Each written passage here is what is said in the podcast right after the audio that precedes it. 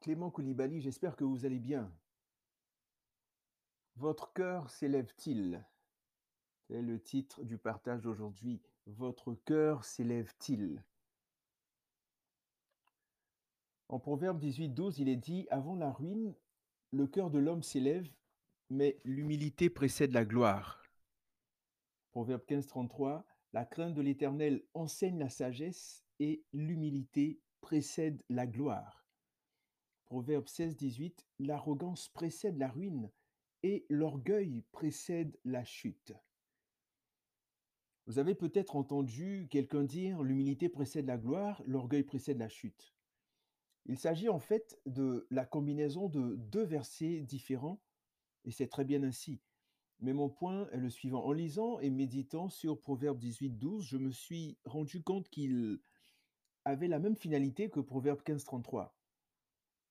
Tous les deux se terminent par l'humilité précède la gloire. Je suis donc allé voir ce qui précédait pour constater qu'il ne s'agissait pas du tout de la même idée. Proverbe 15.33 nous dit que la crainte de l'Éternel enseigne la sagesse, tandis que Proverbe 18.12 dit Avant la ruine, le cœur de l'homme s'élève. Je me suis dit, tiens donc, ça me fait penser à Proverbe 16.18. Je suis donc allé le, voir pour me rendre compte qu'en fait, oui, il véhicule la même idée que Proverbe 18.12. Jusqu'à présent, est-ce que vous me suivez? J'espère ne pas vous avoir trop mélangé. Hein Regardez, Proverbe 18, 12 dit Avant la ruine, le cœur de l'homme s'élève. Mais le cœur de l'homme s'élève. Qu'est-ce que ça signifie? On le sait en fait. Mais en plus, la réponse se trouve en Proverbe 16, 18. L'arrogance précède la ruine. Donc en fait, c'est l'arrogance. Vous ne trouvez pas ça merveilleux? La Bible se répond par elle-même. C'est vraiment un livre vivant qui contient les paroles d'un Dieu vivant. Nous allons voir plusieurs personnages euh, bibliques, disons trois, qui euh, ont manifesté cette arrogance-là, un esprit d'arrogance, une certaine arrogance. On va commencer par Pharaon. Vous rappelez-vous de Pharaon au temps de Moïse? Son arrogance l'a amené à avoir et à faire subir à son peuple les dix plaies d'Égypte. Et on le voit dans les chapitres 7 à 12 du livre d'Exode. On voit ensuite Nabucodonosor.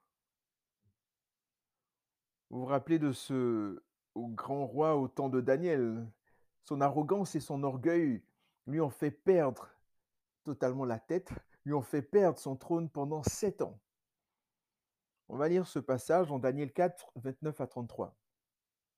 Il est dit, au bout de douze mois, comme il se promenait dans le palais royal à Babylone, le roi prit la parole et dit, N'est-ce pas ici, Babylone la grande, que j'ai bâtie comme résidence royale par la puissance de ma force et pour la gloire de ma magnificence? La parole était encore dans la bouche du roi qu'une voix descendit du ciel. Apprends, roi Nebuchadnezzar, qu'on va t'enlever le royaume. On te chassera du milieu des hommes, tu auras ta demeure avec les bêtes des champs, on te donnera comme au bœuf de l'herbe à manger, et sept temps passeront sur toi jusqu'à ce que tu saches que le Très-Haut domine sur le règne des hommes et qu'il le donne à qui il lui plaît. Au même instant, la parole s'accomplit sur Nebuchadnezzar. Il fut chassé du milieu des hommes, il mangea de l'herbe comme les bœufs son corps fut trempé de la rosée du ciel jusqu'à ce que ses cheveux crussent, donc du verbe croître, ses cheveux crussent comme les plumes des aigles et ses ongles comme ceux des oiseaux. Daniel 4, 29 à 33. Ce fut une punition terrible. On a vu donc Pharaon Nebuchadnezzar ou Nabucodonosor, bien voilà, peu importe, euh, ça dépend des versions. Et là, on va voir Hérode. Hérode, donc dans le livre des Actes, euh, quelques années, plusieurs années après la mort de Jésus, euh, qui, à cause de son orgueil et de son arrogance, a trouvé la mort. En Acte 12, versets 21 à 23, il est dit À un jour fixé, Hérode, revêtu de ses habits royaux et assis sur son trône, les harangua publiquement. Donc il harangua publiquement la foule. Le peuple s'écria Voix d'un Dieu et non d'un homme. Au même instant, un ange du Seigneur le frappa parce qu'il n'avait pas donné gloire à Dieu. Et il expira rongé des vers. Waouh! Quoi retenir? Quand le cœur d'une personne s'élève, c'est qu'elle est orgueilleuse ou arrogante. Et ce genre d'attitude ou de comportement amène à la ruine, à la destruction, à la perdition, au désastre, à l'écrasement, à l'écroulement. L'arrogance est une fierté qui se manifeste par une insolence méprisante ou agressive, un comportement hautain. M'arrive-t-il parfois d'être arrogant? Vous arrive-t-il parfois de l'être? L'arrogance peut amener à la ruine de notre santé, à la ruine de notre foyer, à la ruine de nos relations, à la ruine de notre carrière, à la ruine de nos activités, à la ruine de nos biens et même à la ruine de notre intimité avec le Seigneur jusqu'à causer la mort, notre mort. Malheureusement, à travers les siècles et de nos jours encore, l'arrogance semble être le sport préféré de plusieurs hommes politiques prêts à tout, même à tuer pour garder le pouvoir.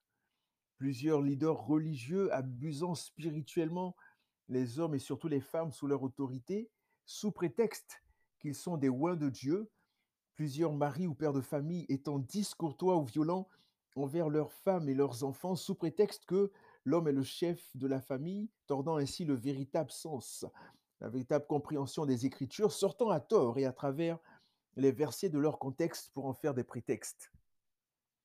Si c'est le cas, si nous avons manifesté de l'arrogance, si nous sommes arrogants, il nous arrive d'être orgueilleux, si c'est le cas, reconnaissons que nous sommes près du précipice et faisons demi-tour. Repentons-nous, prenons du temps avec le Seigneur Jésus et demandons-lui de nous aider à marcher dans l'humilité. Et surtout, ce qu'on ne fait pas très souvent malheureusement, prenons notre courage à deux mains et demandons pardon aux personnes envers qui nous avons été arrogants, les personnes que nous avons blessées, les personnes que nous avons méprisées demandons leur pardon. N'oublions pas que l'humilité précède la gloire et l'orgueil précède la chute. Que Dieu vous bénisse et sachez que Jésus revient très très très bientôt. Merci.